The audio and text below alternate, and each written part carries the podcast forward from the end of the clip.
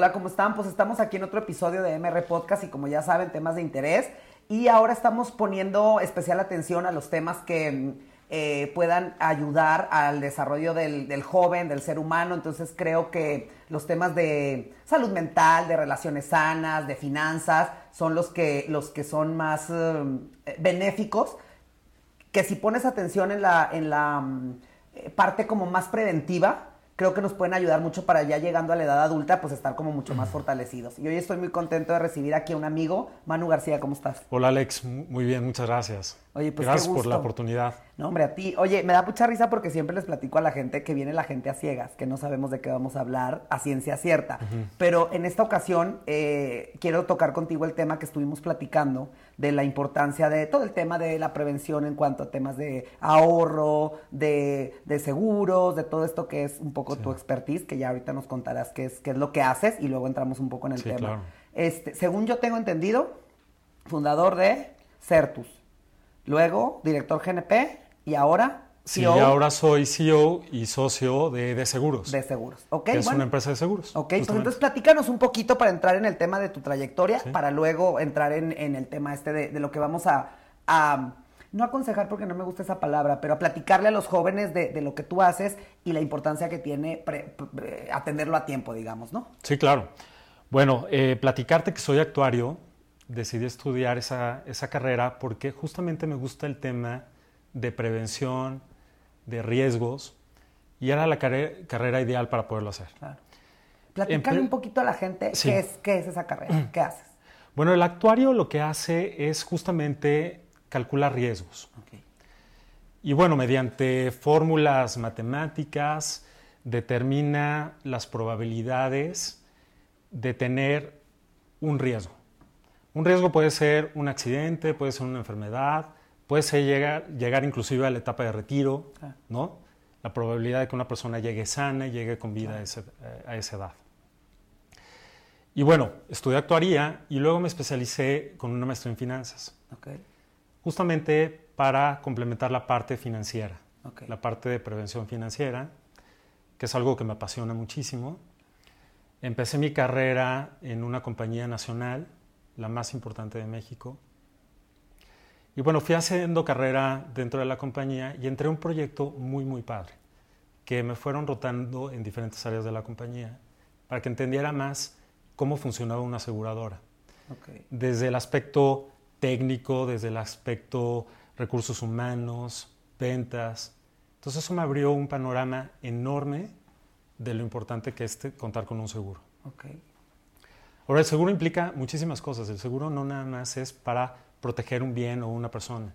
El seguro también tiene que ver con ahorro claro. e inversiones, que supongo que es de lo que vamos a platicar claro, hoy sí, también. Sí, sí.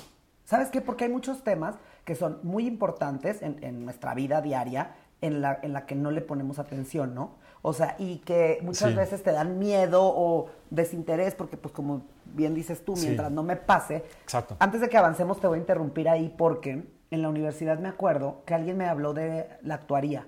Entonces sí. yo le digo, a ver, ¿pero qué es? Y me dice, en, en, en te, palabras no técnicas. Administrador de riesgos. Si tú quieres saber cuánto va a valer la Torre Mayor en 50 años, yo te puedo calcular. ¿Sí? ¿Es verdad o no? Pues tienes los elementos para poderlo hacer. No, o sea, me dice, sí. ¿por qué le digo yo? E, esa inversión que haces, que no es, eh, digo, ese es otro, otro tema. Cuando alguien hace una inversión no se da cuenta que es a 100 años, que decían, no sé, que nosotros a veces nos preocupamos por lo que va a pasar mañana y el fin de sí. semana y, y, y, que la reina Isabel hace proyectos para 100 años, ya sabes, sí. que, Sí, que, que, digo, y los grandes empresarios, que al final de cuentas ni siquiera los vas a ver terminados, pero, pero tú eres parte del arranque y luego viene otra generación para la, el medio plazo y luego ya el, el, que corta el listón será el bisnieto, ¿no? Exacto. Pero me da risa porque dije, oye, qué interesante y yo me fascinó y me, y me, me, me, me impactó demasiado como que esta carrera de, de, prevención, pero luego veo temas como la pandemia, sí. que digo, teníamos referencia a algo así de 100 sí. años atrás. Sí. ¿Eso tu carrera tiene como fórmulas matemáticas para prever esas cosas? Digo, a tan largo plazo. Bueno, una pandemia no, okay. pero sí tenemos la capacidad, mediante estadística, de poder proyectar un riesgo. Claro. ¿no? ¿Qué, qué, un riesgo sería qué, por ejemplo? Un riesgo, por ejemplo, es que una persona muera. Okay. ¿no? Mediante la estadística podemos determinar eh, pues, por ejemplo, si hoy tienes 20 años más o menos, ¿cuál es tu probabilidad de vida? Dependiendo de tu género, dependiendo de tus condiciones de salud. De tus hábitos. De, tus hábitos, exacto. Un accidente es muy difícil de eh, pronosticar, pero bueno, tienes información que te puede dar un poco de luz. Que el seguro también prevé una cosa repentina, por ejemplo. Sí, claro. Que no tenga nada que ver con tu salud, ¿no? De hecho, en la tarifa se determina justamente eso. Se determina la probabilidad de riesgo que tengas algo que no está en tus planes, como es, por ejemplo, un accidente o una enfermedad inclusive. Oye, y a mí se me hace muy interesante porque ve, yo siempre me gusta hablar con el experto del tema de, lo, de los pros y los contras. Entonces está muy padre, yo siempre he visto que cuando estamos jóvenes, que es por eso que va la campaña enfocada a los chavos, sales de la, sales de la, de, la carrera y entonces te enfrentas con una circunstancia de una realidad real. Sí, totalmente. ¿No? Que, que luego ya si quieres, este, digo, se los digo en la conferencia, o sea, ahora si quieres ir al gimnasio, ahora si quieres, este, una relación sana, ahora si quieres los amigos que te aporten y ahora si quieres ahorrar, ¿no? Y has perdido, estamos hablando más o menos de los 15 a los 25, pues 10 años muy importantes de tu vida que en cuestión de ahorro pues son muy importantes, ¿no? Sí, totalmente. Entonces, llevando todo tu conocimiento, tu experiencia, los productos que vendes a un nivel mental, físico y emocional de un chavo de 15 años, ¿Por qué crees que sería importante que ellos pusieran atención en administración, en finanzas, en prever? Ahora entiendo que cuando yo tengo 60 años y quiero comprar un seguro de vida, es más, unos ya ni te aseguran, ¿no? ¿O sí? ¿No? Sí, sí te aseguran. Ok, pero te sale mucho más caro, digamos, la prima. Sí, entre más te esperes, más caro es. Por eso es muy importante la prevención desde una edad anticipada. Okay. De hecho, ahorita ponías el ejemplo de 15 años. Claro. Pero yo soy de la idea que las finanzas y los seguros se deben de enseñar desde kinder. O sea, de alguna manera. Yo también. ¿Estás de acuerdo? Sí. Oye, Debemos hay, un, chiste muy malo que yo hago y digo, ¿para qué les enseñan geografía si hay gente que nunca no puede ir a ningún lado? ¿Sí me entiendes? Sabes dónde está todo, pero no puedes porque no completas. Exacto. Entonces mejor enséñale que dónde está Acapulco y cuánto necesitas para juntar para ir el verano. ¿no? Entonces hacer realmente Totalmente. Un equilibrio, no debe de ser una materia que de cajón deberíamos de tener todos desde una edad muy temprana. Sí. Porque le estamos apostando a que los papás son quienes enseñan ese tipo de, de cosas tan importantes que, que son para la vida, ¿no? Que es el tema de ahorrar, el tema de invertir, el tema de protegerte. Y ahora te voy a decir otra cosa que también en la campaña. Estamos hablando de unos papás que deben de transmitir una información que tampoco tienen. Totalmente. Sí. Totalmente. Entonces hay que también empezar desde los papás. Pero bueno, mejor con los jóvenes para que cuando ellos sean papás tengan los elementos de poder enseñarle a sus hijos la importancia que son estos temas. Ok, ¿tú cuando tenías 15 años tenías noción de esta información o no? No, la verdad es que no. ¿Y, cómo lo descubriste? la verdad es que no. la, información? Pues mira, lo descubrí porque desde muy chico me gustaban las matemáticas. Okay. Entonces, y me parece que sí fui una persona muy consciente en ahorrar. Okay. Mis papás me hacían pues si quieres comprarte algo, tienes que juntarlo. Claro. ¿no? Entonces ahí, digamos que empecé a tener información de lo importante que era ahorrar para conseguir un objetivo. Que en ese tiempo, pues a lo mejor era un juego, era una bicicleta, era comprarme más cosas cuando fuéramos de viaje. Claro. Y aunque mis papás tenían las posibilidades de poderme dar lo que yo quería, creo que me enseñaron que era muy importante que yo fuera pues, capitalizando un ahorro para poderlos conseguir. Lo cual se los agradezco muchísimo. Totalmente. Pero bueno, yo no conocía en ese tema, digamos, temas de seguros, no sabía qué tipo de seguros habían. Tampoco entendía, por ejemplo, el concepto del seguro de coche, como ahora lo conozco, por ejemplo. ¿no? Entonces, bueno, me hubiera encantado que a esa edad si hubiera tenido más información, porque yo creo que mi historia hubiera sido diferente, Total. honestamente. ¿no? Ahora, lo complementé enormemente cuando estudié actuaría y hice la maestría en finanzas. Ahí me di cuenta de muchísimas cosas que si las hubiera hecho antes, hubiera tenido muchos más beneficios actualmente. Pues fíjate, la campaña nace... Pero nunca es tarde, ¿eh? La campaña nace porque platiqué con una persona que es la directora de un centro de cuidado para adultos mayores. Ok. Y estábamos platicando y de repente me dice, el 90% de la gente que se muere aquí a los 90 años, a los 80, lo último en lo que piensan antes de morirse es en todo lo que hubiera podido hacer diferente. ¿Sí me entiendes? Entonces dije yo, yo que ahora sé un poco más cosas y que claro que con la vida y con la experiencia y con las circunstancias vas aprendiendo, dije, qué importante es saber esto. Ojo, tres cosas fundamentales. Salud mental, finanzas de ahorro y prevención. Sí. Si tú haces todo eso, Sí. digo, ahora te lo puedo... Esto de plática es un poco de, de ti, de mí, no del ejemplo que la gente debiera o hacer. Sí, sí, sí. Yo tengo 38 años y alguien me dijo una vez, tú tienes que hacer estiramientos, gimnasia, para que a los... No ejercicio, no pesas, no cross, todo eso sí que bueno también, ¿verdad? Deportes, pero estirar los, la- la- lo que te hace el yoga, el, el tener flexibilidad No, para yoga que... es Es importantísimo. la mejor, pero ¿sabes por dónde es radica su importancia? En eso, en que tienes el, el estiramiento, el cartílago, que el músculo, no sé, no, no entendí. No se endurezca y tengas más flexibilidad. Entonces, yo veo ahora Sí, y no mucha te gente, lastimes. adulto mayor, pues en, en el, en el no, entonces yo dije, bueno, empieza a los 38 para que mínimo a los 60 todavía puedas seguir patinando, digamos, ¿no? O sea, o a los 50. Entonces, eh, cuéntanos un poco de todo el tema de los seguros. ¿Por qué tú, Manu, no tu empresa, no lo que representas, no lo que aprendiste, por qué tú crees que sí es importante? Porque yo, por ejemplo, decía, el seguro de vida. Luego te da una gripa y vas al donde tú quieras, al hospital que tú quieras, a la farmacia que tú quieras y no te baja de una cifra de, de dos ceros. ¿Sí, Sí, me entiendes? sí.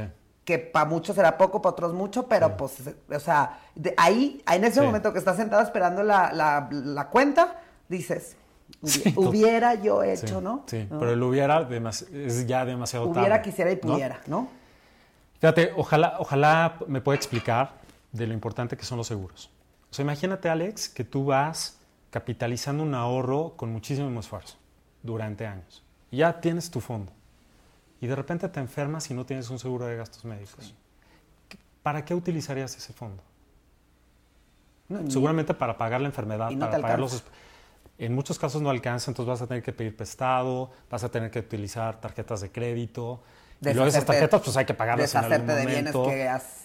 Cosas que para ti son muy importantes, que te costó muchísimo trabajo tener y te vas a tener que deshacer de eso. Fíjate, los seguros justamente para eso funcionan, para que tú traslades el riesgo a alguien más, Claro. con una cuota mínima. Sacas un cachito de tus, de tus ahorros, pagas el seguro y te olvidas de esa responsabilidad si te enfermas, chocas, atropellas a alguien y cualquier otro riesgo que puedas llegar a tener. totalmente. Entonces, esa es la función de un seguro. Justamente. Tú no tener que asumir el gasto que pudieras incurrir por algo de lo que hayamos comentado. Sí, es que sabes qué importante es porque es un cambio de cultura. Porque dices, no, pues es que nosotros en, por ejemplo, yo me da mucha risa que siempre digo, yo nunca me he quebrado un hueso, no sé lo que es estar en un hospital. Perdón que te interrumpa, pero en México así pensamos. Eh, así, claro, ¿no? Porque en otros países, por ejemplo, hay muchísima cultura del seguro. O sea, las personas ya lo consideran como un gasto de, De su ca- cajón, de, cajón de su canasta, canasta básica. Claro. Fíjate, el Producto Interno Bruto de, o la participación de los seguros en el, el Producto Interno Bruto es del 2.4 cuando deberíamos estar en el 8%. Claro. O sea, ese es el gap que tenemos de la poca cultura que tenemos en estos Desde temas. este tema, claro. Por eso, qué padre que me invites a hablar de este tema, Sí. porque si desde jóvenes podemos meter ese chip, ya lo hicimos. Claro. Poco a poco vamos a ir mejorando la impresión que tienen las personas de los seguros. Sí, totalmente, porque te digo, es un cambio de cultura. Yo decía, eh, un pro- problema general por mencionarte algo, la contaminación. Ajá. Yo a los 25 años me hice consciente, porque lo he confesado varias veces, yo tiraba las fumo y tiraba las colillas a la calle. Luego, mm, afortunadamente, me llegó información del problema enorme que es tirar la colilla de cigarro particularmente para las alcantarillas y Sí, para todo contamina. esto. Y ahora no soy capaz, ¿verdad? De, de nada. Pero me refiero, pues un, un cambio de, de una idea. Sí, claro. No te estoy diciendo que esté bien o esté mal, simplemente era, yo era, lo Claro. tenía de costumbre y no era Claro. consciente, ¿no? Y entonces el tema del ahorro, ¿no? Eso que es muy importante, que luego la gente tiene un dinero y gasta para cubrir alguna necesidad por la razón que tú quieras. Pero son historias de grandes Sí. hombres que incluso les decían, ¿quieres un centenario o un chocolate? Y el niño tenía que decidir. Y ojo, tenían para darle los dos. Pero como cambiar este chip, y por eso es tan importante mi campaña, porque yo tengo ideas, paradigmas, prejuicios, costumbres, que no me las vas a quitar por más que trate de esconderlas y cosas, no me las vas a quitar. Entonces, pero si vamos a las secundarias y hablamos de estos temas, entonces el chavo es consciente sobre un tema que no conoce. Porque claro, pues ya te graduaste y, y llegas un poquito con hambre de cosas y ganas de y que al final de cuentas, ya cuando eres adulto te das cuenta que muchas de esas son tonterías y gastas esa energía y esas ganas y ese sueldo y ese dinero, porque todos cuando tenemos 25 puedes trabajar de 8 a 8 y todavía te vas a bailar. Sí, claro. Y, y te agarras el dinero y ya después vas entrando en un conflicto y decir, y es que yo tuve, yo hubiera, yo pudiera, o yo pude haber tenido dos empleos y este lo agarro para el ahorro y este lo agarro para los gastos y tener idea de esa, de esa energía, pues, ¿no? Que gastas al final del día. Entonces dime, un chavo de... ¿Tienes que ser mayor de edad para poder tener un seguro? Puede ser alguien de 15 con sus papás. Bueno, te puedes asegurar desde niño, pero sí tiene que haber una persona adulta que sea el contratante o el titular. Vamos a platicar de chavos de 18 años. Sí, o sea, me parece perfecto. ¿cuál sería la, la, línea en la que ellos podrían empezar a investigar sobre estos temas? Fíjate, yo, yo creo que empecemos. A ver, me voy a situar a los 18 años. ¿Cómo era? A los 18 años estás de acuerdo que, ¿qué es en lo que piensas? En cosas a corto plazo. Claro. O sea, necesito ahorrar para tener y poder salir el fin de semana, poderme empedar, poderme comprar la playera o la camisa que quiero, ¿no? Eh, irme de viaje con mis amigos.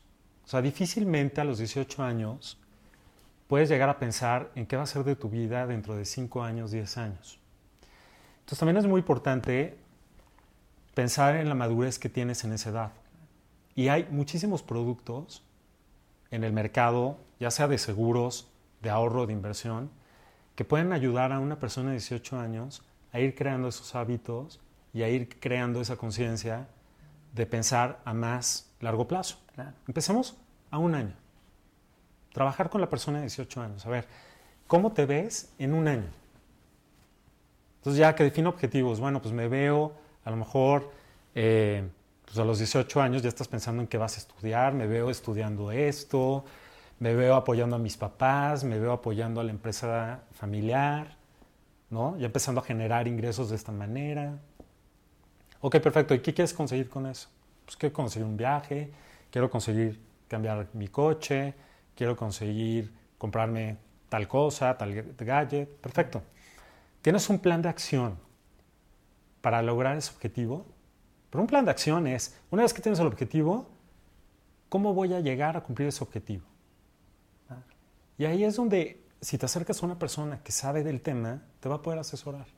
Oye, ve, por ejemplo, hay una cuenta buenísima donde si tú cada semana la aportación que te da tu papá la, la metes al plan, vas a generar un rendimiento a lo mejor pequeño. Porque la inversión a corto plazo siempre va a ser, digamos, el rendimiento va a ser mucho menor a que si lo ahorras durante 5 años o 10 años. Pero lo más importante, Alex, es primero tener muy claro qué quiero tener, en qué plazo y cómo voy a lograrlo. ¿Qué pasos debo hacer para lograrlo? No, aparte es matemática uno, ¿no? O pues claro, es que realmente eso lo puede hacer cualquier persona. Si te lo enseñan en la escuela, desde los 15 años, 13 años, 12 bueno, años. Ahí te voy a, a eso te digo, mira, yo, yo por ejemplo, ¿cómo te puedo decir? Dicen que no peca el que no conoce a Dios.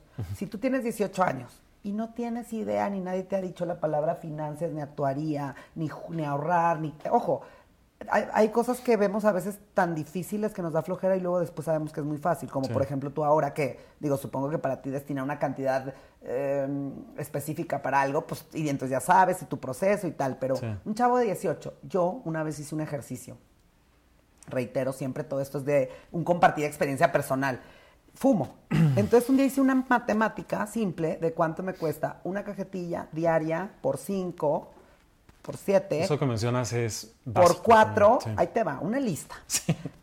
Tus fijos, café, cigarros. Yo que cuando trabajaba, y trabajaba mucho, entonces comí en la calle y el café y el... Entonces hice una lista. Por 6, por 4, por 12.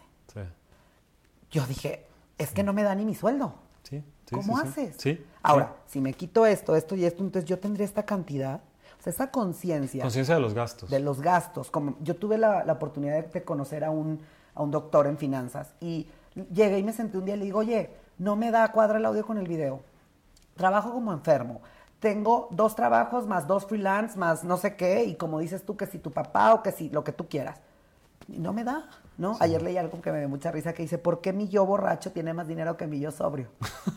o sea, exacto, pues ya sabes, por la inconsciencia, ¿no? Es inconsciencia. Y entonces cuando te, frustra un poco la primera vez que dices, ok, entonces yo ya no puedo esto, yo ya no puedo esto porque si quiero esto, pero ahora sí, cuando tú llegas a un lugar y dices, quiero un café como lo que me platicabas, ahorita lo vas a decir de 85 pesos, ¿no? Sí, esa reel me encanta. Que me encanta que, bravo por la empresa que los vende, pero, o sea, un café de 85 pesos americano, dices, no. Y ahora me veo yo de que, no, ya voy a la casa, ya, allá me lo tomo. Y no es que ni seas codo, ni de que, que, que, no puedas, ni nada, pero dices, oye, 85 pesos. Ya, luego me siento con clientes, ¿no? Que, que, me, que me dicen, oye, Manuel, es que no tengo capacidad de ahorro.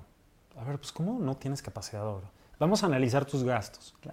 Y de repente sale igual, es los cigarros, el agua que te compras en la calle, el café que te compras todos los días. No vas a comer a tu casa y entonces gastas en comer en otro lugar. Hacemos la cuenta de realmente cuál es el gasto. Gasolina, la propina.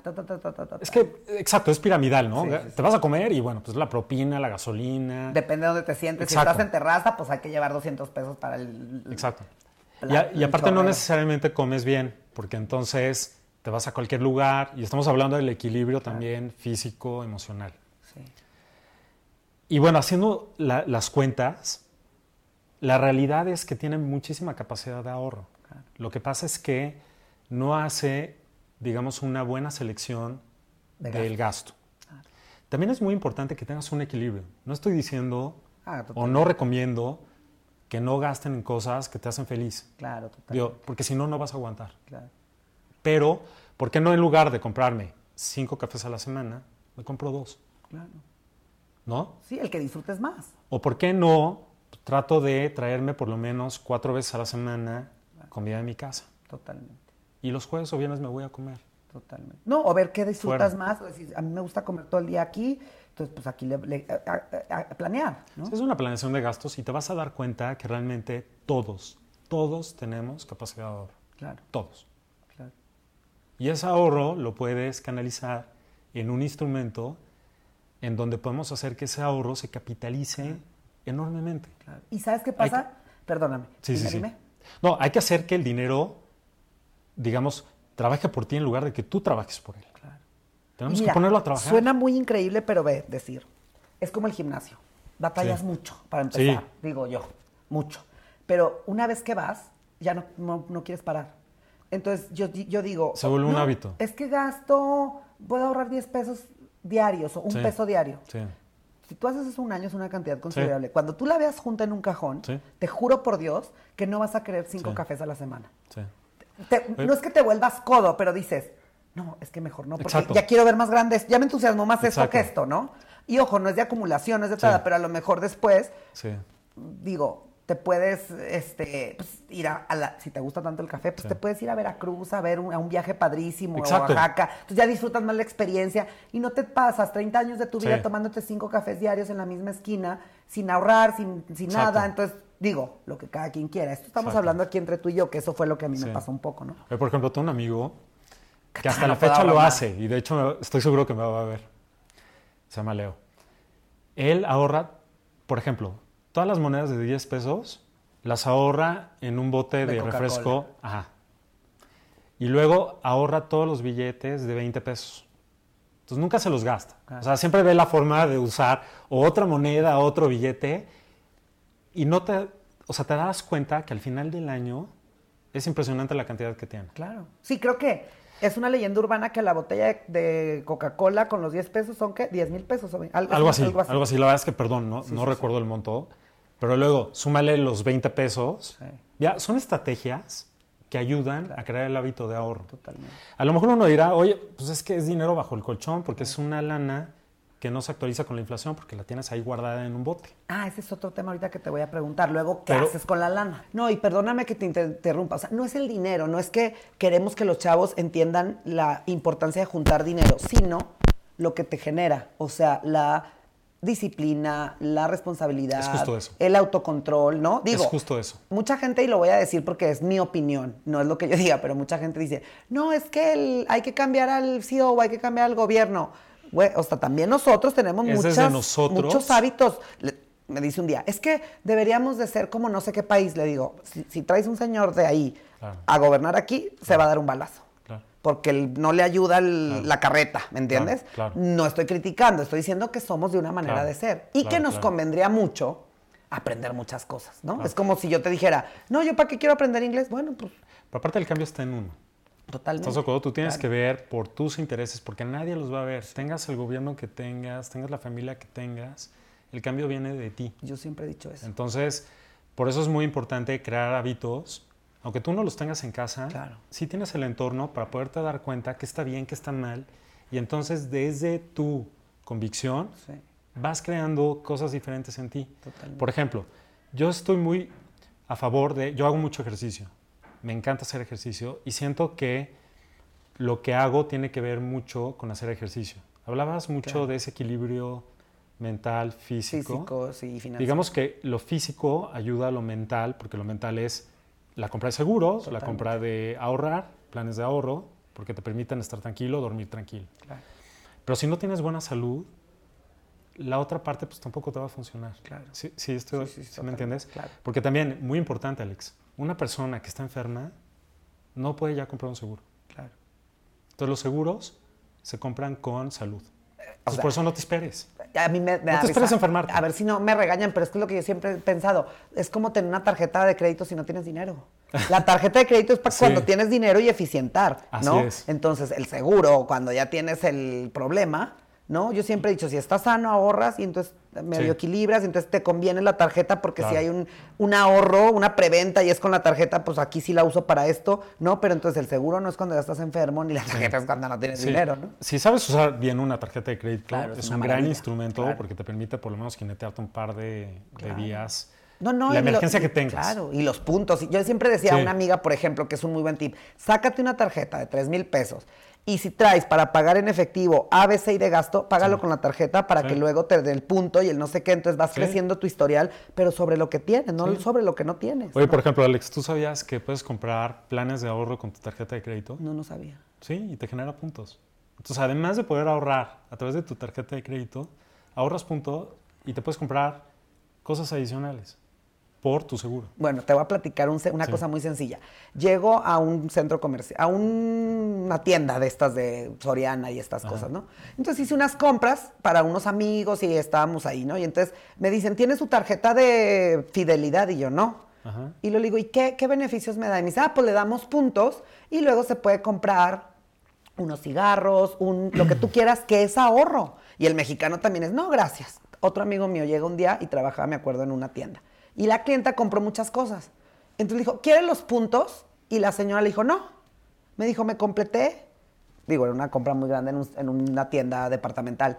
Dice, una cafetera. Y, o sea, ya me regaló los Sí, puntos. Me dio, sí. dijo, te no usa esa tarjeta. Imagínate tú que ni siquiera tienes interés en enterarte de qué pasa, ¿no? Pues total de que me dio la tarjeta y dije, güey, pues si ya con esta me compro un súper o lo que tú quieras, es parte de tu ahorro, de tu, debe haber. Es parte de tu estrategia financiera. ¿no? Claro. Tratar de aprovechar que puedes conseguir de promociones Claro. y complementar, Claro. ¿no? Sí, sí, sí. Eso, eso es importantísimo. O sea, también hay que estar viendo, por ejemplo, eh, la oportunidad de comprar cosas con tiempo. Claro. ¿no? No es lo mismo que compres un viaje una semana antes de irte a que lo hayas planeado un año antes. Claro, O sea, ahí totalmente. tienes un ahorro financiero muy importante. Claro. Por eso es muy importante la planeación. Totalmente. Y yo promuevo mucho que las personas planeen. Claro. De hecho, por ejemplo, yo en la aseguradora en la que estuve, estuve un par de años en planeación estratégica. Justamente era planear los objetivos del área en la que yo apoyaba eh, y cómo llegar a ellos. Ok. Lo mismo replicas, lo- la misma estrategia que replicas en una persona, la replicas, perdóname, en una empresa, lo replicas en una persona. Sí, claro, Tal cual, Claro, tal cual, no hay ciencia. Entonces eso está muy padre. claro. Y eso es algo que, por ejemplo, aquí promovemos muchísimo. Ok. Oye, a ver, un chavo, yo me quiero poner en ese lugar, nos oye, A ver, sí. alguien de 18. ¿Y dónde buscas información? ¿O puede venir a cotizar? Claro. o ¿No? O sea, porque te voy a comprometer algo. Sí. Yo estoy armando el programa que te Sí. dije, que ya está un poco con el tema de salud mental. Sí. Como dices tú, a ver, no te compliques. Con que hagas estos cinco ejercicios de hábito tal y que monitores esto, salud mental, y luego el tema de autoestima, el tema de las relaciones, de cosas que no puedes permitir, no, no decir, a ver, hasta aquí sí lo me regreso, o sea, como que los, los cinco puntos, ya sabes. Y en el tema de, administración y, prevención, luego tú nos regalas ahí lo que podemos transmitir hacia las secundarias, que es nuestro objetivo, ¿no? Por supuesto. Claro que sí, Oye, a ver, entonces cuéntanos, los tips chavos. muy sencillos. Esos, dinos, los cinco tips para que financieros, que bueno, pudiera ser, vamos a abrir el rango de edad, los cinco tips que la gente debe tener claros en el tema de ahorros, de prevención con seguros y, de tema financiero. Ok, yo creo que el primer tip es tener conciencia, dependiendo de tu edad, a los riesgos en los que estás expuesto. Ok. A ver, si tengo 18 años, ¿qué riesgos tengo? Pues si, por ejemplo, me enfermo, pues a lo mejor mis papás me están pagando el seguro de gastos médicos. Eliminamos ese riesgo. Okay. ¿Qué tengo de riesgo? No ahorrar. Porque si se me antoja algo, o quiero irme de viaje, o necesito algo y mis papás no me están dando ese recurso, entonces el riesgo es que no ahorré y tengo que ahorrar. Entonces, dependiendo de la edad, pues son los riesgos que tienes. También hay papás jóvenes, hay papás que a los 23, 22 años ya son, bueno, perdón, personas, personas a esa edad que ya son papás. Entonces, digamos, la responsabilidad es mucho mayor, el riesgo es mucho mayor. Si llega a faltar esa persona, pues su familia se queda sin ingresos. Entonces ahí ya pensaría en un seguro de vida. O sea, por darte ejemplos. Claro, claro. Por ejemplo, si tengo un coche y mi papá ya me dijo que yo necesito pagar el seguro, pues me parece que no es opcional no tener un seguro. Claro. ¿No? Porque pones en riesgo tu integridad, tu patrimonio y de las personas que te rodean. Claro. Entonces, primero, conciencia del riesgo por edad. Y luego la responsabilidad. luego, dos. De preverlo. Es muy importante preverlo. Y entonces tengo que hacer un plan de qué debo hacer en los siguientes seis meses, en el siguiente año, en los siguientes cinco años, en los siguientes diez años.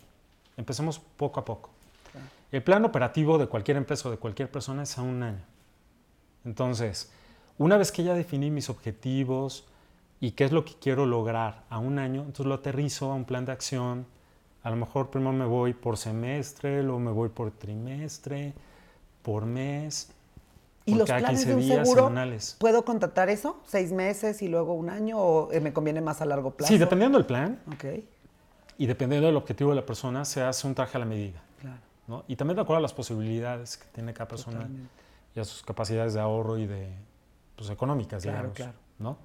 ¿Qué digo? ¿Una escala o una... una ¿tú, ¿Tú qué cantidad, no, qué porcentaje de tu ingreso, sea el que sea, recomiendas ahorrar? Mínimo el 10%. Mínimo. Mínimo. Okay. Y para comprar seguros, 5% de tu ingreso anual. O sea, 15, haz de cuenta. 15% combinación ahorro con seguro. Eso es lo ideal. Perfecto. Si tienes más capacidad, mejor. Sí, claro, totalmente. Pero es lo mínimo. Pero lo padre es que a esa edad que te digo, pues ya, prever eso, pues va a ser una cifra menor y entonces tu ahorro puede ser ahí. Y aparte que tienes mucha opción, pues como digamos, de, de, de, juntar, ¿no? O sea, porque un chavo puede tener, ¿sabes qué me gusta mucho cuando me tocan Ubers, chavos? Y, y siempre les pregunto, ¿de quién es el coche? Y entonces me dice, de mi papá. De papá.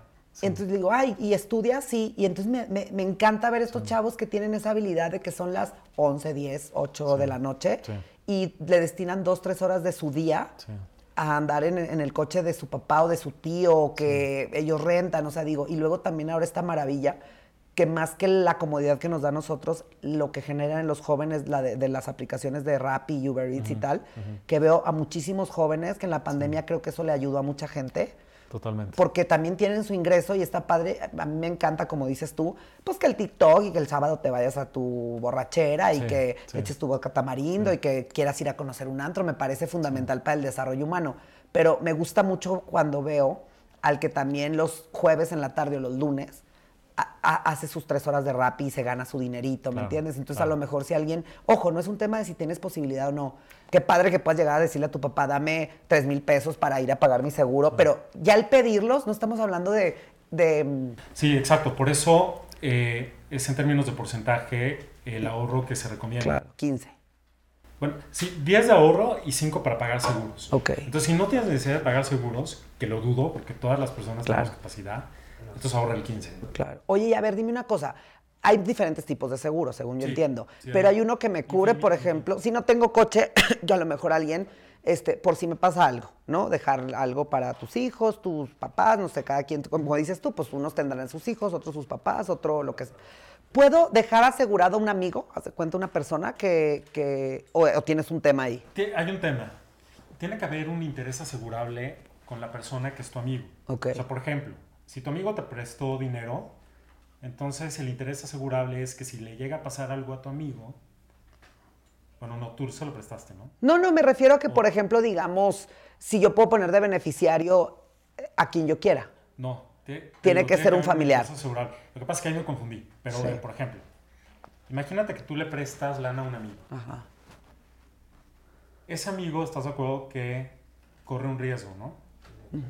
No sé, se puede morir o puede sufrir una Bueno, pero a eso me suena un poquito, perdóname que te interrumpa, como a casi que fianza o seguro de, de ese tema, Eso seguro, es la única forma en la que tú podrías poner a un amigo como beneficiario como de algo. beneficiario porque, o él- más bien que él te ponga como beneficiario porque Sí, sí, sí, por la ¿Lo razón. prestaste? No, pero déjate el tema de prestar. Lo que yo me refiero es que, no sé, si yo quiero que mi seguro de vida sea para, mm, digamos, mi hermana y mi cuñado, haz de cuenta, eso sí. ¿No? Sí, pero no puede ser, no puede ser mi mejor amigo, ni mi mejor amiga. Pues tendrías que demostrarle a la aseguradora por qué quisieras dejarle a tu mejor amigo. Esa fue una idea que se me ocurrió porque hay gente que seguramente, gente sola, ¿no? Que quiere hacer ese tipo de ejercicio, pero bueno. Oye, y entonces hay muchos seguros, pero entonces eh, hay uno para enfermedad, uno para Sí. el auto, entonces tú, tú cómo, cómo recomiendas? Pero hay una infinidad de seguros para cubrir cualquier cosa que pueda llegar a tener una persona o, le- o, digamos el negocio de una persona. Pero hablando de personas, el primer seguro que debemos de tener es el de gastos médicos. Porque como te comenté, es la base de la pirámide de protección. claro, Porque si no hay salud, no hay todo lo demás. totalmente. Luego, por ejemplo, si tienes algún dependiente económico, que puede ser un hijo, una esposa, tus papás. Oye, Alex, ¿cuántas personas no mantienen a sus papás? Claro, Entonces imagínate que tú como hijo llegues a faltar, ¿qué va a pasar con tus papás? claro. O algún hermano que depende económicamente de ti. Entonces para eso son los seguros de vida. Ok. Para por si tú no estás, puedas proteger, a los Proteger, que se quedan. claro. Luego también seguro de incapacidad total y permanente. Ok, Ese es un seguro que yo promuevo muchísimo para cualquier persona que trabaje. Porque imagínate que, no sé, saliendo de aquí, me atropellen y me quede parapléjico. claro. Sí, cualquier Ya no voy a poder trabajar. Ya no voy a poder desempeñar las funciones que tengo actualmente. Sí, ¿Quién va a pagar eso por mí? Entonces, sí necesitas un seguro para que si tienes un accidente como, como el que te acabo de mencionar, haya alguien que pague por ti, claro, ¿no? Y tengas ingreso. totalmente. Luego, por ejemplo, si tienes hijos, pues recomiendo un plan de ahorro para la educación de los hijos, Ok, que es lo más importante que tú como papá le debes dejar a un hijo. claro.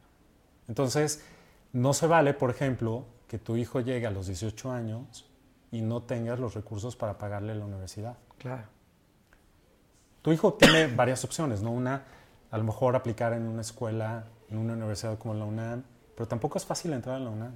sin nada. O sea, no es fácil. Hay un porcentaje de personas que entran. Entonces, sí es muy importante dejar la educación totalmente cubierta. Inclusive si tú no estás. Totalmente. Si tú llegas a faltar, la educación se paga completa Claro. con ese tipo de seguros. Y no la universidad, ¿eh? también secundaria, primaria, prepa, kinder. Sí, todo. aparte lo que te digo, si nace el niño, tienes 18 años, digamos, hablando de la universidad, pues para, para, para juntar, ¿no? Como cultura. Exactamente. Ve, por ejemplo, ¿cuántas personas de 18 años que se meten a, a- a estudiar tienen que trabajar porque a lo mejor los papás no ahorraron Claro, para poder pagarles la universidad y que ellos se enfocaran 100% en la educación? Y entonces tienen que meter a estudiar y a trabajar al mismo tiempo. Eh, Es difícil. claro. No sí, que digo que si la circunstancia toca, pues muy bien, pero también como ir previendo un poco para que el esfuerzo, porque a lo mejor pues vas a tener que trabajar menos tiempo. Exactamente. ¿No? Y lo dedicas más a estudiar Claro. y enfocarte a eso. Total. Luego, por ejemplo, muy importante, es un tema que es fundamental en México, que es el retiro. O sea, ¿cuántas personas, Alex, se llegan a retirar sin recursos? Totalmente. Entonces, cuando eres joven, ya debes de empezar a planear tu retiro, porque es mucho más fácil ahorrar con tiempo a que te quede un año, dos años o tres años para ahorrar. No, qué horror. Y aparte, ¿qué ahorras? Hay un ejercicio súper interesante, es por ejemplo, cuánto quieres recibir en tu retiro. Sí, sí, sí. Luego eso lo monetizas y calculas el tiempo que te falta para llegar al retiro. No, y de repente son cuentas enormes. Sí, no, aparte date cuenta que, digo, no sé, la media, te puedes retirar, hablemos de una edad eh, media, 60 años. Y si- y- 65. Y, si bien nos va y que te, que, que- que digo, que ya no estés a los 85, estás hablando de 25 años, 25 años. ¿no? Entonces tienes que tener un ahorro de 25 años, imagínate. Sí. Voy a dejar de fumar. Y luego, sí, totalmente. Por eso es digo, muy- para llegar a los 85 y pues Sí. para, juntar esa lana, Oye, y ¿no? aparte llegar y bien, o sea, llegar no, no, pues, relativamente sin ningún tema. No, déjate, que tú como dices tú, la salud sí es importante, pero también, pues oye, a los 60 años no tienes la misma energía, quiero decir, de, de, de producir, pon tú, ¿no? Sí. Ok. Y también lo padre del retiro es justamente hacer esas cosas que tanto te gustan sin tener que sacrificar mucho tiempo en un trabajo. Claro, totalmente. ¿no? Para eso es un retiro digno. Y bueno, una vez que ves el retiro, entonces ya enfócate en otro tipo de ahorros. Oye, que me quiero comprar una casa, que me quiero comprar un coche, que me quiero comprar eh, el gadget que siempre quise en mi vida y que es carísimo. Ese debiera de ser el orden, Claro. ¿no? Es que a mí me parece De muy repente brillante. empezamos con el Sí. último, perdóname. No, no, dime, dime. Sí, sí. De repente empezamos por el último y olvidamos todos los primeros, Claro. que son fundamentales. Claro. Perdón, No, Alex. Y es que eso te iba a decir, es, imagínate que a los 12 años, tú digas a los 15, que tengas un poco más de conciencia, a los 18, que digas, yo quiero dejar de trabajar a los 50. Y yo tengo un amigo y un familiar que tuvo muy claro, no te puedo explicar la cantidad de tiempo que trabaja Muchísimo. pero él pues, se juró a él mismo en la- el primer semestre de carrera, ahora deberá tener como 42 años, que él iba a trabajar hasta los 50. Mm, Si no conoce ningún lugar del mundo, si no sabe lo que es uh, cualquier otra cosa, ya sabes, pero él tiene muy claro que él va a empezar su vida y su tema de relajarse y de viajar y de conocer a los 50, que tiene eh, energía, estabilidad. ¿Sí me explico? Ahora te Sí, estoy sí, hablando de un plan de vida, de un plan de vida. Siento que la gente como que no tiene un plan de vida, sino como que tiene planes. Exacto, ¿no? exacto. Un plan de vida enfoca donde quieras. Se ríen de mí porque les digo, es que yo me quiero morir en París, si tú quieres, ya sabes. Sí, pero pues. Ay, eso- no, no, no voy a hablar el día que, que- llegue la camilla por mí a los, o esperemos en Dios, Sí. 85, y diga, a París. O sea, tienes que ir como que viendo Sí. Cosas, ¿no? Sí. Porque el tiempo, la gente no entiende que tenemos una vida de 85 años y que tienes todo eso para jugar y decir, voy a empezar a ahorrar. Si tú ahorras hoy un peso, tengo 38, de aquí a los 85, si yo ahorrar un peso diario, ¿cuánto tendría ese día? Lo puedes hacer, como tu amigo el de la Coca-Cola con los 10 pesos, ¿no? Sí, inclusive hacemos también muchísimos ejercicios, perdón que regrese al tema Claro. del café, hacemos muchos ejercicios de retiro en función de cafés. De cafés. O sea, para lograr ese objetivo de ahorro son tantos cafés a la semana. Ya, así te queda más claro. O tantas cajetillas de cigarro. Qué cool. Es mucho más fácil entenderlo así que entenderlo en términos de a lo mejor ese 10% Claro. o de montos fijos. Claro. No, y, y como te dije ese día, es Hay fascinante lo del, cuando, cuando yo me entendí, lo, lo- cuando me, me platicaron, me acuerdo hace 10 años, de, de lo que era, porque yo no tenía idea del, del término de la profesión de actuario. Fascinante la proyección que puede hacer y lo interesante que resulta. Siento que es divertido, ya sabes, como cuando, Ahorita te voy a contar una anécdota. cuando te ponen el, no sé, alguna actividad que, oye, has rapeleado, no, hay que Ajá. probarlo, como a lo mejor es divertido venir a hacer un ejercicio de reestructuración financiera y de Sí. planeación, de proyección, todo esto, ¿no? Sí. Que son términos que suenan muy sofisticados, pero yo me acuerdo cuando me dijeron, oye, me encanta ese negocio, hazme una proyección financiera, y yo, eh, ¿cómo? O sea, entonces me fui con un gran amigo banquero Sí. que me dijo, mira, sí y así, entonces tú tienes que ver a lo largo de este año Sí. que la lista de gastos fijos de una persona proyectada, dices, o sea, necesito dejar de fumar, de tomar café y de Es todo. cuando creas conciencia. Crear conciencia. Y eso es un poco lo que tratamos de hacer en este podcast. A ver, cuéntame tu, tu anécdota. Ah, no, lo que pasa es que no muchos saben lo que es un actuario. Ah, sí. ¿no? Y bueno, no tendrían por qué saberlo. Sí. Pero entonces cuando yo, por ejemplo, le digo a una persona que soy actuario, me dice, ay, qué padre, ¿en dónde estudiaste actuación? Entonces, de- es una carrera poco conocida. Claro, muy poco. Pero, pero me parece que es una carrera que tiene muchísimo valor Claro. en los temas en los que estamos platicando. Sí. ¿no? Y bueno, este... Porque viene todo de ahí, el riesgo lo calculas y es más. Porque te digo algo, también digo, va todo en función al, al equilibrio. Sí. Yo siempre he dicho que cuando tienes conocimiento de un tema no te da miedo, Sí. ¿no? Sí. No, el, el opuesto al miedo siempre he dicho que no es la valentía, sino el conocimiento. Totalmente. Entonces a mí no me da miedo el futuro porque tengo mucho conocimiento de muchas cosas. Incluso eh, le digo a una sobrina, tú me vas a cuidar cuando esté grande, ¿eh? Entonces te da un, un poco paz, ¿me entiendes? Muchas cosas, saber qué va, qué va a pasar. No miedo, miedo, ¿por qué tienes miedo? Porque no tienes conocimiento Sí. de, de cómo vivir, de dónde voy a estar, de qué me va a tocar. Oye, responsabilízate contigo y llévate a donde quieres estar, ¿no? Eh, De eso va un poco algo el tema. Que, algo que acabas de mencionar, y es más, lo voy a incluir como esos cinco tips, Ok, es el miedo. Piérdele el miedo a pensar en el futuro. Claro. Piérdele miedo a sentarte y analizar los riesgos eh, a los que estás expuestos Claro. hoy, exacto, porque vas a poder tomar una mejor decisión de tu vida. totalmente. O sea, esto que acabas de decir de, por ejemplo, es que yo fumo. Bueno, a ver, pues ¿cuál es el riesgo de fumar? Claro, Son muchísimos. claro. Bueno, ya tomarás la conciencia de si dejas de fumar a lo mejor totalmente. Se ríen de mí. O, ajá, O pausado, se ríen de mí porque les digo, no, el día que llegue yo un día y me digan, oye, pues tienes esto en el pulmón, ¿con qué cara les voy a salir, con qué no? Tengo conciencia, ¿sí me entiendes? Entonces le bajas y ahora fumo unos cigarros que son addictive free, lo que tú quieras, trato de hacer, sí. pero volvemos a lo mismo. Sí. Tengo 18 años en eso y me cuesta mucho más trabajo que si alguien a los 12 hubiera llegado y Bueno, me pero ya hubiera dicho, no fumes. Pero ya estás, ya estás minimizando el riesgo de alguna Totalmente. manera. Ojo. A lo mejor no el 100%, pero ya lo estás Pero minimizando. por eso mi campaña va enfocada a la prevención. Porque tomo social y bueno, a veces me peleo un poquito con mi pareja o a veces, o sea, imagínate cuando lo importante, yo a mi campaña llego con los chavos y les digo, fumen. Sí. Yo no soy ni su mamá, ni la directora de la escuela, ni la organización. Fumen. Les tengo noticias. Yo y 17.800.2 amigos míos tenemos un problema muy grave para poder dejar de fumar. No es vitamina E. Entonces, si tú eres Juan Camané y quieres probar drogas y quieres hacer y vivir tu vida.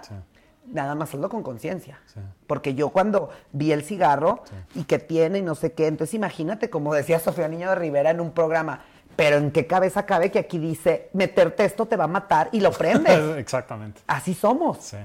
Ahora, imagínate hacerlo divertido para los chavos. A lo mejor cuando ahí lo estás prendiendo, te digo, me pasaba eso con el gimnasio. No hay manera que yo no vaya hoy eh, este, diario al gimnasio.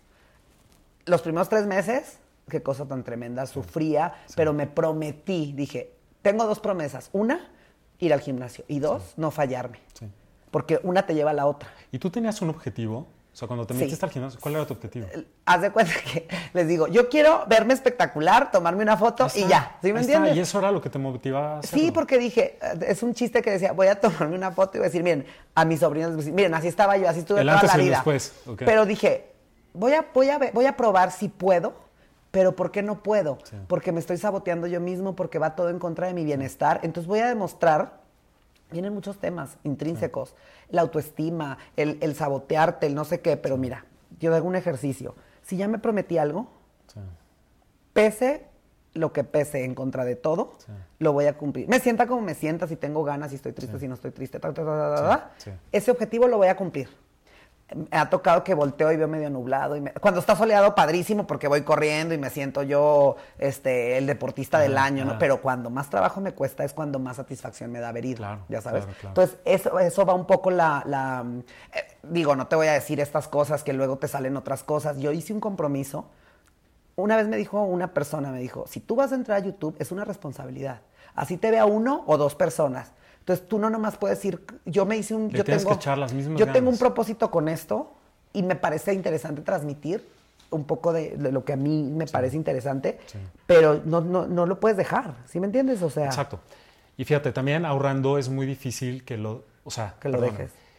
Una vez que creas el hábito de ahorro, es muy difícil que lo dejes. Al principio, te lo juro, Sí. quieres soltar la toalla. Totalmente. De, híjole, ya no puedo, ya no puedo, ya no puedo. Pero por eso es muy importante tener un objetivo que te motive, Claro. una inspiración. Sí. Y te voy a dar un tip, y digo para los que nos vean, que sean jóvenes, hagan un collage. Fíjate, es muy fácil. Agarra revistas, Sí, sí, recortas. haz un collage de cómo te ves, qué quieres lograr. Oye, pues la casa de mis sueños lo pegas, un viaje lo pegas, ropa lo pegas. Claro. Ponlo en tu cuarto y que eso te motive a Sí, ahorrar. es que sabes qué, la conciencia, ¿no? De que lo estás viendo y lo estás viendo, porque a veces pierdes el foco. Pierdes el foco, pero lo más importante para cumplir una meta, ¿qué es? Tú me lo acabas de Tenerla. decir.